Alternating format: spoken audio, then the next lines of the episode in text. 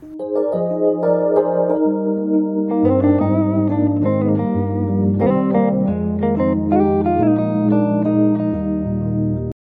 迎收听今天的节目，我是小 B。今天要聊的是一部在除夕那一天上档一次上架的韩剧。这一部也是在我挑这个月片单的时候还没有播出，就是跟《死期将至》一样，就知道说它要上，那我就一定要把它列为就是要看的片单之一，就避免说自己懒惰没看，直接把它写在节目里面。那这种一次上架的韩剧，通常如果没有在第一时间看的话，也是非常怕会爆雷的。现在各种社群媒体呀、啊、PTT，马上就是会冷不防的突然在标题或图片突然谁死啦，或最后有没有复仇成功什么，马上被爆雷。所以就是在上架的前两天我就把它看完了。不过我也是真的有看到有些网友蛮猛啦，第一天就把它看完。在 Netflix 上映的《杀人者的难堪》总共只有八集而已，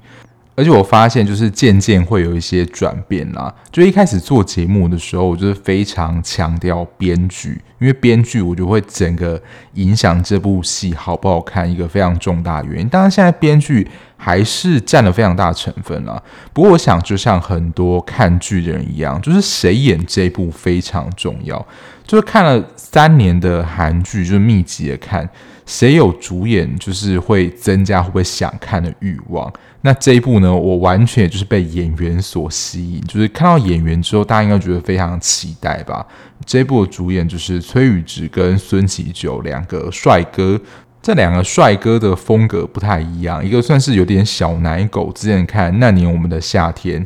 然后孙喜九就不用讲嘛，就是巨石，特别在演《我的出走日记》之后，又收编了许多人。嗯，我也是被收编的其中之一啊。就在那一部里面的角色，还有整个演绎的方式，我觉得是非常吸引人的。而且孙喜九的外形真的很适合演这种放荡不羁的角色。我本来以为啦，就是我在看完前半部分的时候，就是在想说，诶，杀人者的难堪这部剧到底在演什么？不晓大家如果在没有查资料的情况下，只看比如说维基百科的介绍，能够了解说这部戏到底在演什么吗？不过我在看看前两集的时候，我想说，诶，好像能够了解到说这个杀人者的难堪到底是什么意思。可是，在看后四集的时候，我就想说，诶，这个剧的。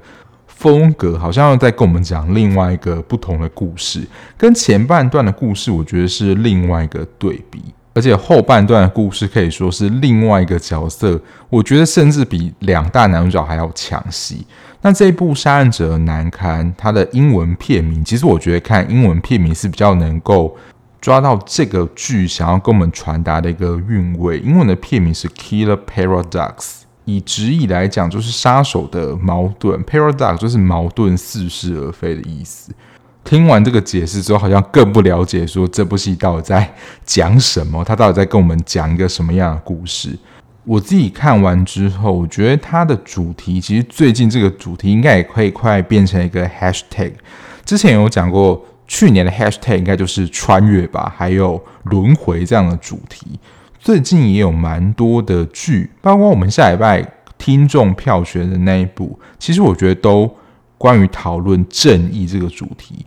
然后特别多的争议都是在讨论私刑的正义，会有私刑正义的产生，通常是在讲说法律无法惩戒那些恶人，所以要用我们认为的正义去执行某些手段来惩罚这些恶人。那杀人者的难堪。我觉得他是在讲说，诶，我们这么做真的是正义吗？是一个问号。就是你会去想说，我们在做这件事情真的是一个正义的行为吗？即使这些被杀人他真的做了一些非常该死的事，可是我们做这些行为真的就代表说我们赋予了正义吗？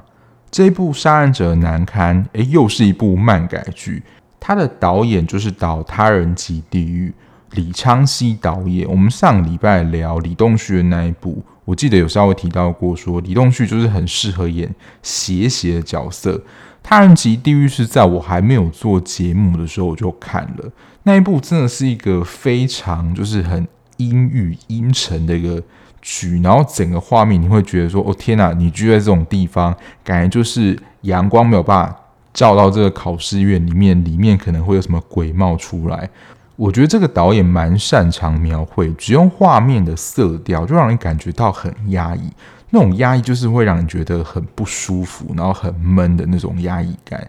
可是他要张力出现的时候，那个张力还是会爆发的。如果有看过《他人即地狱》的最后一集，因为觉得真的赞叹，就是李栋旭跟李正英的演技，因为他们前面就是感觉非常温温的角色，到最后哇，整个大爆发。可是我要说，这个压抑不等于沉闷，因为如果沉闷的话，是那种你会觉得很想要睡觉，想要赶快快转去滑手机的这种感觉。可是这部戏给你感觉是压抑，你会很屏气，你很想说到底是会发生什么事？因为像在我们在看惊悚片或是鬼片那种感觉。这一部《杀人者难堪》，它整体的画面也是偏暗一点，但是不至于让你说黑到看不见。之前真的有蛮多的韩剧或是韩影，那些可能我已经调到亮度最高，就是我用电脑亮度调到最高，我还是看不见那个角色到底在干嘛。这一部的两大男主角就是刚刚有提到的崔宇植跟孙锡九，然后崔宇植在这一部里面的角色叫做宜汤。那我查了一下，崔宇植他其实并不是每一年都有作品上线。那我上一部看的就是他。那一年，我们的夏天里面的崔雄，我个人觉得他也蛮适合演一些，比如说僵尸尸化的戏嘛，因为他的眼睛算是比较小的，然后那种僵尸不会那种只有眼黑，然后他可能可以不用化妆就饰演这样的角色。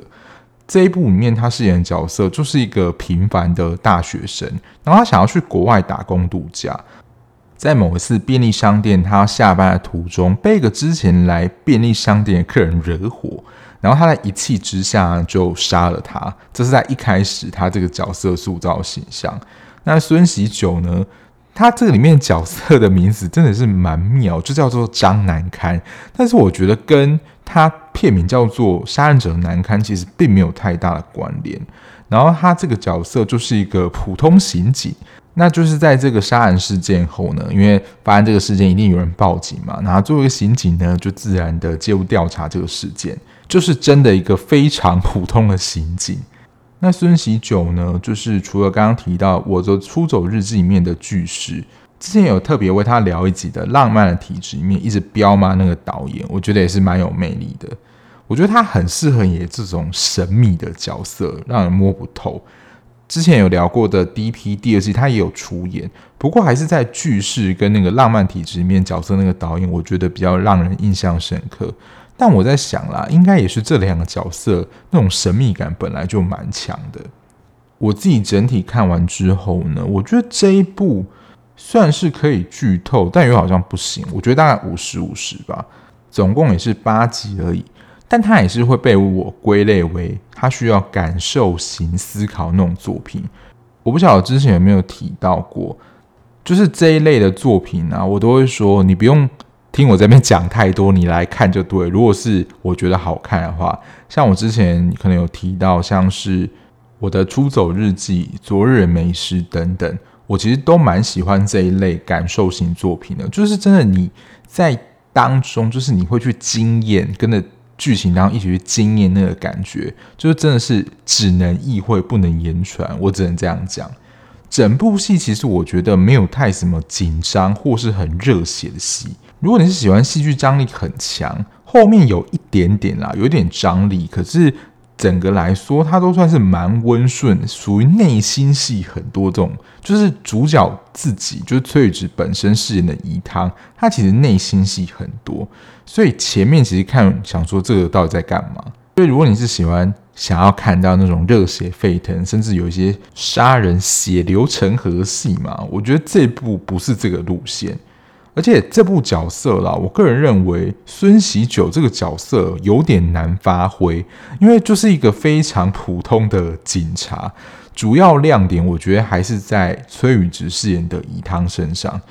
我对于孙喜九饰演的张南堪这个角色，对他很强烈印象就是他一直在吃泡泡糖，所以这个泡泡糖的厂商是有置入啊，就是你在他每一场戏都会看到他一直在吃泡泡糖。看到最后好像也有点说不出来这个角色的性格或是特质，直到最后才有稍微解释一下说，张南看他的背景，尤其跟他的爸爸有蛮大的相关的，加上后半部又会被另外一个第三男主角抢过风采，我觉得他应该可以被称为第三男主角吧。待会就会提到。那前面就是这一部《杀人者难堪》，就是大概的剧情简介还有人物介绍。那接下来就会进入到剧情的讨论啦，就是我已经看完了。所以如果你想要看这一部《杀人者难堪》，那你不想要被暴雷的话，那就可以先去 N 家把这一部看完，已经全部上了。它目前应该就是只排行在第二，因为第一名目前就是被《爱内含光》占据。这一部我可能会看，但是我不一定会做节目，因为已经有蛮多节目聊这部《爱内含光》了。不过现在它就是在 N 家的第二名。那如果你想要看，就先去把它捡回来看，再回来听吧。那第一个跟大家分享的，我本来以为它是一个蛮重要的关键，但它其实在维基百科，它就有讲说这是关于怎么样的故事。以前在看偶像剧的时候，比如说《爱与勇气》的故事，《爱与传说》的故事，《爱与叉叉》的故事。之前三立的偶像剧很爱用这个标题。那这一部《杀人者的难堪》呢，其实跟它剧情当中就是被松村拿走那本书有非常大的关系。应该大家有看过，应该都有注意到那本书吧？就是《罪与罚》。我一开始看到想说，这本书通常一定会有什么寓意藏在里面，想说是一个可以跟大家分享的点。但就像我跟刚刚大家讲的，它其实在查资料的时候，它就被写在维基百科上。我想也是这个漫画创作者，他一开始创造的时候，就以这本小说想要作为他主题的架构。那这本书呢，其实就真的贯穿了这部戏到底在讲什么。那又到了我们科普的时间啦，就是《罪与罚》呢，是俄罗斯作家杜斯妥也夫斯基的小说，他被誉为世界上最伟大的文学作品之一。我觉得这个荣耀真的是非常高诶，就是文学作品的。类别那么多，比如说小说啊、散文、诗，但可以被列为整个文学最伟大的作品之一，真的是一个很高的荣耀。《罪与罚》它描写了主人公罗迪恩·拉斯科尼尔科夫的精神痛苦与道德困境。他的故事在讲说，他是一名贫困的大学生，来自圣彼得堡，为了生计杀死了一个不道德的典当商和一个在他公寓里存放金钱和贵重物品的老妇人。他声称呢，有了这笔钱，他可以让自己摆脱贫困，做更多的好事，并说服自己，如果犯罪是为了消除障碍，成为不平凡的人类，那么就是正义的。然而，他后来深受困惑、偏执与厌恶的折磨，在他与内疚与恐惧做斗争，并面对他的行为的内在和外在的后果时，一切理论辩护都失去了作用。这算是这一部《罪与罚》小说的摘要啊。那大家可以回想一下这一部的剧情，就能够稍微把剧情连起来嘛。一开始以汤杀人，在法律规范下他是犯法嘛，就是不能够轻取这样别人生命。可是当他发现他杀的人，包括第二个人，都是一些你要说。可能我们觉得更可恶人，我们自己主观评断，那个人做行为可能也是犯法或是引人不齿的行为。可是真的能够因为他们做这些事情，我们就能够杀了他吗？所以我觉得在看的时候，应该就能够感受到一件事情，就是我们也会想说，就是我们杀了这些恶人，那我们就能够代表正义吗？而且即使可能那些恶人在法律上也会被宣判审判为。坏人是有罪的，但是我们能够代表这个正义使者角色杀了他们，那我们就代表正义吗？那罗宾这个角色呢，他就是说服伊汤，就是自己杀的这些人都是坏人。像是第一个他杀就是一个十几年前连环杀人案的凶手，然后第二个假装盲女的这个人呢，我觉得算是这部戏里面你要说其中一个恶人的。高潮嘛，因为我们后来才知道说他是杀了自己亲生父母，然后假装是盲人，而且他目击了宜汤第一次的杀人现场。然后我们一开始真的也是会有点预设立场，说，诶，他就是盲人，因为他还牵着一条狗嘛，那我们就会自动化联想说，诶，他就是盲人这样。结果没想到他是假装盲人，然后要敲诈宜汤一笔，宜汤就已经没钱了，然后到他家才跟他说，这个是。这一次的费用哦，那接下来这笔费用你就是每个月要付哦。我看到这边真的是第一时间马上联想说，这个是柯南里面的凶手，就是会被杀掉那个人会做的事。果真没想到，这边真的超像，就是那种柯南的那种侦探片的剧情。他就是那个被害者，然后就被这个凶手所杀。当然，他杀了这个假装盲眼女人，我想就是他会被持续敲诈这件事情，觉得。难道我以后人生就会被这个女人绑住吗？他不想要，就是自己，你要说可能一辈子的都是这样子被他绑住。而且这个梁保仁是他好不容易就是预借他在便利商店打工的薪水，还有各种管道凑到的钱，结果没想到他要每个月这样还，对他来讲是一个连续性很大的压力。我觉得在这边还没有看见他。觉得说，我杀这两个都是坏人，因为是到后来他才知道说，第一个是连续杀人犯，然后第二个那个假装盲眼的女人呢，是杀了他自己的亲生父母，包括后来那两个攻击警察高中生，其实，在我们眼里看起来就是两个屁孩，而且在法律行动上是真的是还蛮蛮该死的，就是真的，你如果在罗列在坏人的角色，他们可能就是下一个会被凶手解决掉的对象。不过我觉得宜汤他的确是受到了罗宾的影响，还有算说服吧。因为其实一开始他杀了这两个人，宜汤自己的内心是有挣扎。他不是有讲说，他这样子的杀人，他不是正当防卫。诶，为什么没有人来抓我？诶，他其实有曾经想要自首的，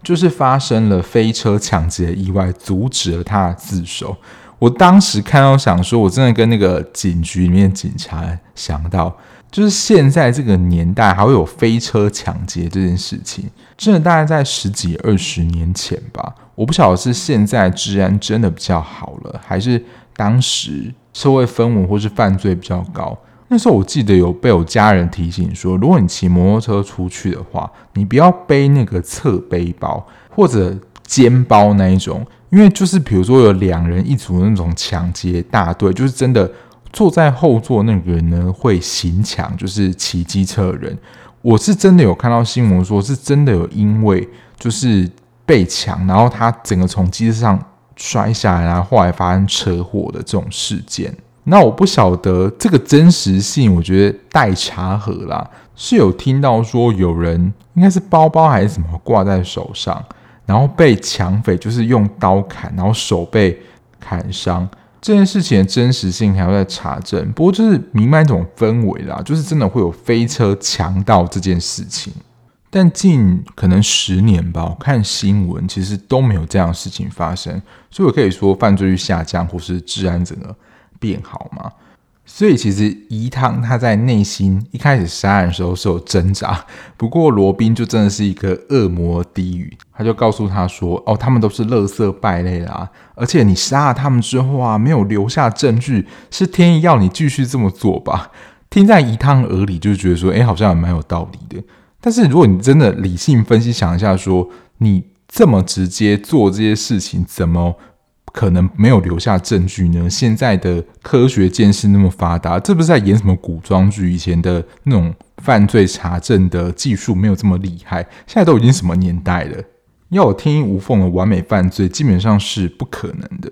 我觉得在看的时候，我觉得我们也蛮像是一趟一样，有时候价值会持续在摆荡之间，一方面。理性知道说杀人就是以法律层面来说就是犯法行为，可另外一个感性的层面就是觉得说这些人的确是蛮该死的。我觉得最能够引发我们去算是感觉或思考的，就是那两个强奸女高中生那两个高中生，也就是后来被杀死那两个高中生嘛。他妈妈出现的时候，但我们就会立即联想到那两个高中生的行为，那我们还会觉得他很可怜吗？当然，站在他妈妈立场，都会觉得说，哦，自己的儿子非常乖，但他可能不知道，或是就是在他的角色，现在就是他儿子死了最大。可是我们真的会同情这个被杀死的高中生吗？因为他过去也曾经间接害死了一个女高中生，所以我们在这个时间惩罚他，就是真的为这个女高中生伸张了正义吗？然后我这次看到比较后来，应该是在第五、第六，甚至第七、第八的时候才发现，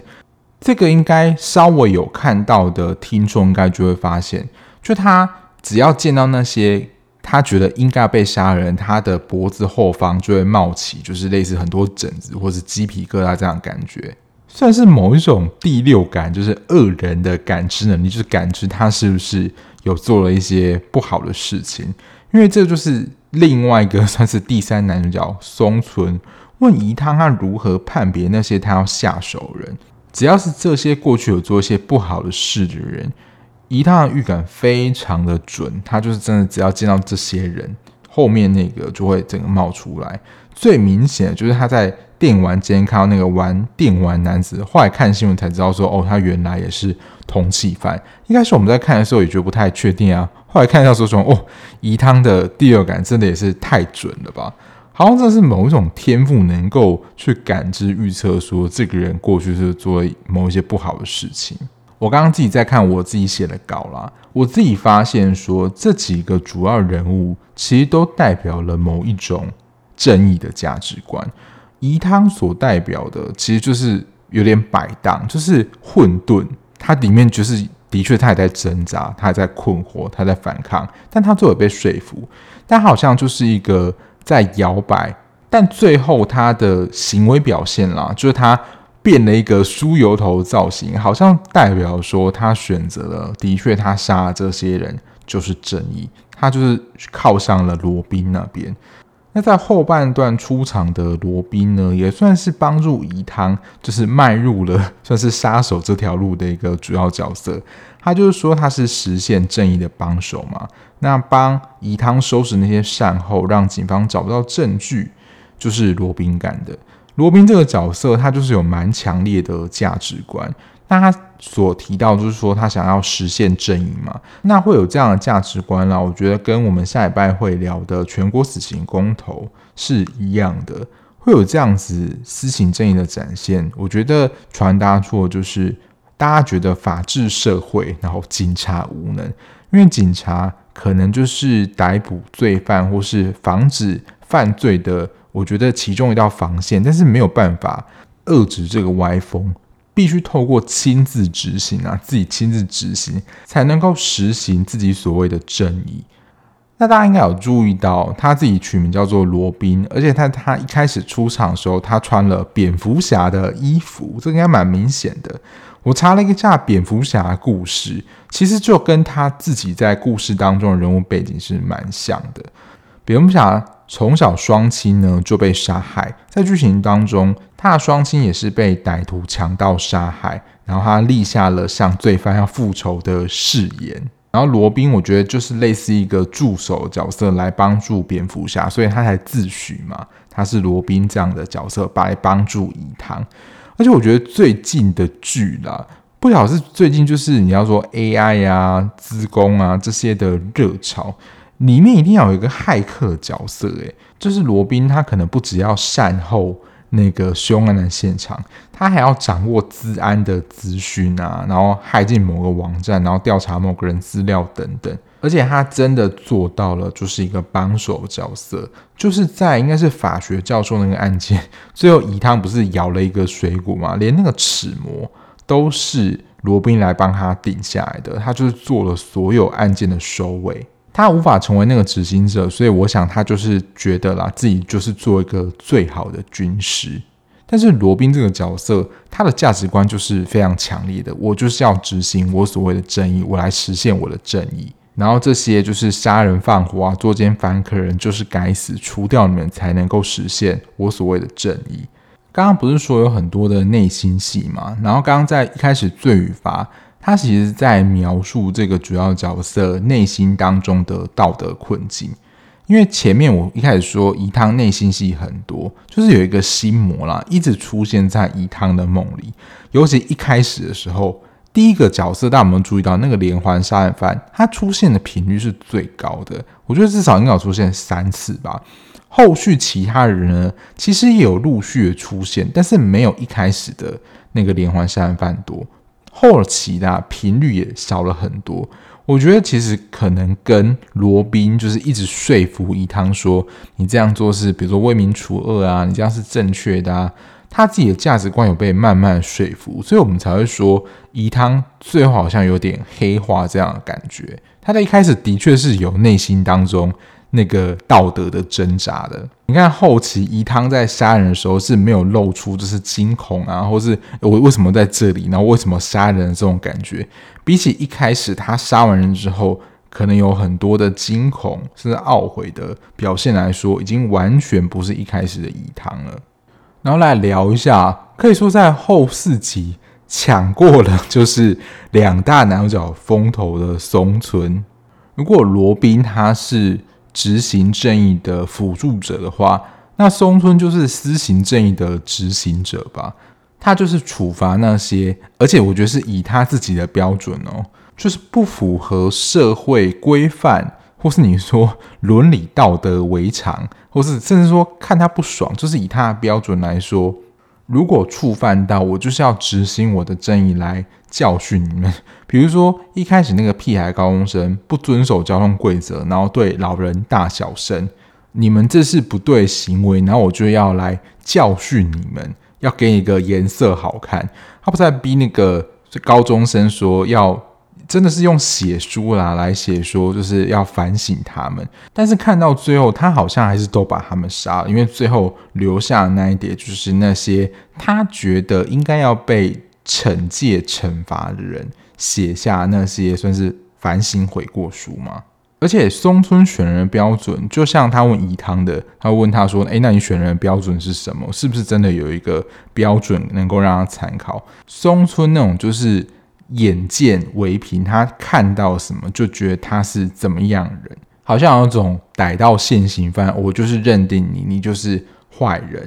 不过松村讲的有一点，我有点同意啦，但是绝对不是他这样的行为。他说，如果不管这些人的话，他们只会一再的闯祸；但如果从法治社会的角度，就觉得说他们做这些行为的确是不对或不可取的，所以要用法律的规范。来处罚他们，这是可能我们的想法。但对于那些不相信司法、法律、警察人来说，他们是不吃这一套的，所以他们才自己化身，就是他们自己认为的正义角色，要给这些人一些颜色瞧瞧。但松村感觉就是有点像是一匹失控野马，这样比喻好像有点老。不过，就是因为其实罗宾一开始也找到了松村作为这个正义的执行者嘛，只是后来罗宾观察到松村，你可以说算是有点走火入魔嘛。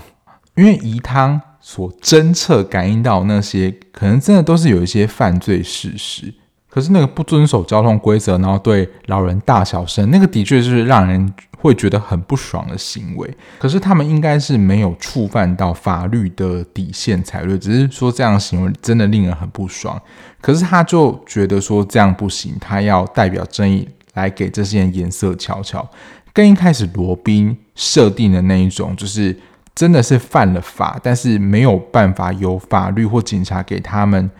制裁他们的。这种才可以被列为他所谓执行正义的对象，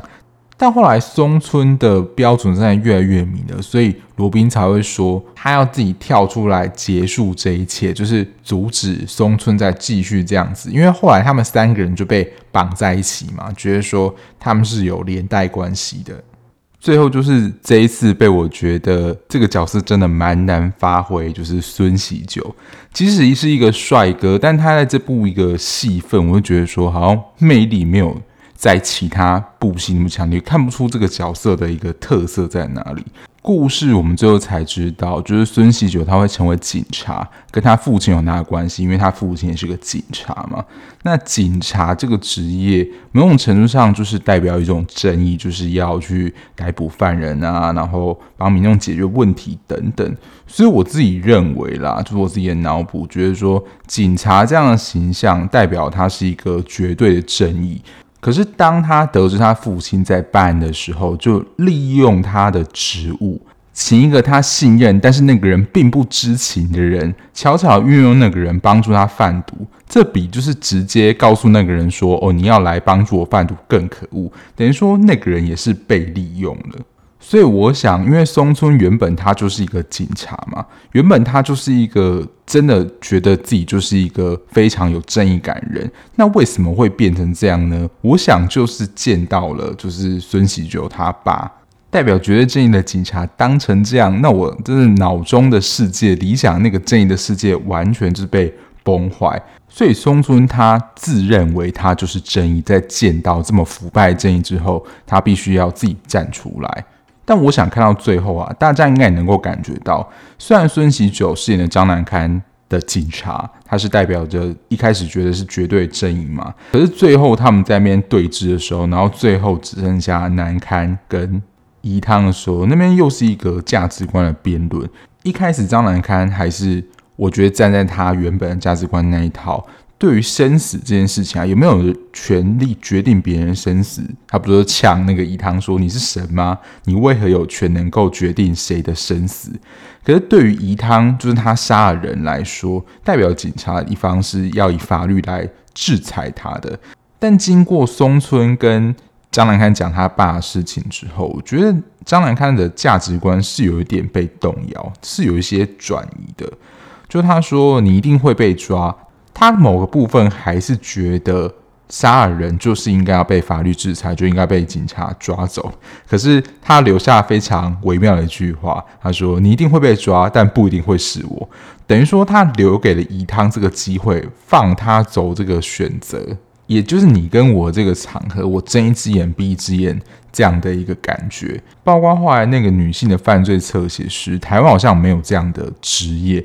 可能有类似的职业，但是不是这个名字。他也不是说有人在调查，问那个张兰堪说：“哎，宜汤有没有参与最后？就是他们全部人在那边就是大眼瞪小眼的对决的时候，他说：哦，宜汤没有摄入。等于真的是蛮明显的，张南堪在说谎，他帮宜汤有点开脱，所以我才说觉得就是张兰堪他自己绝对正义的这个观点是其实有点被动摇的。这个是我觉得在这部戏里面出现的角色，我觉得他们的表现出来的行为呢，都代表了他们对于正义这件事情的价值观，以及他们自己的展现。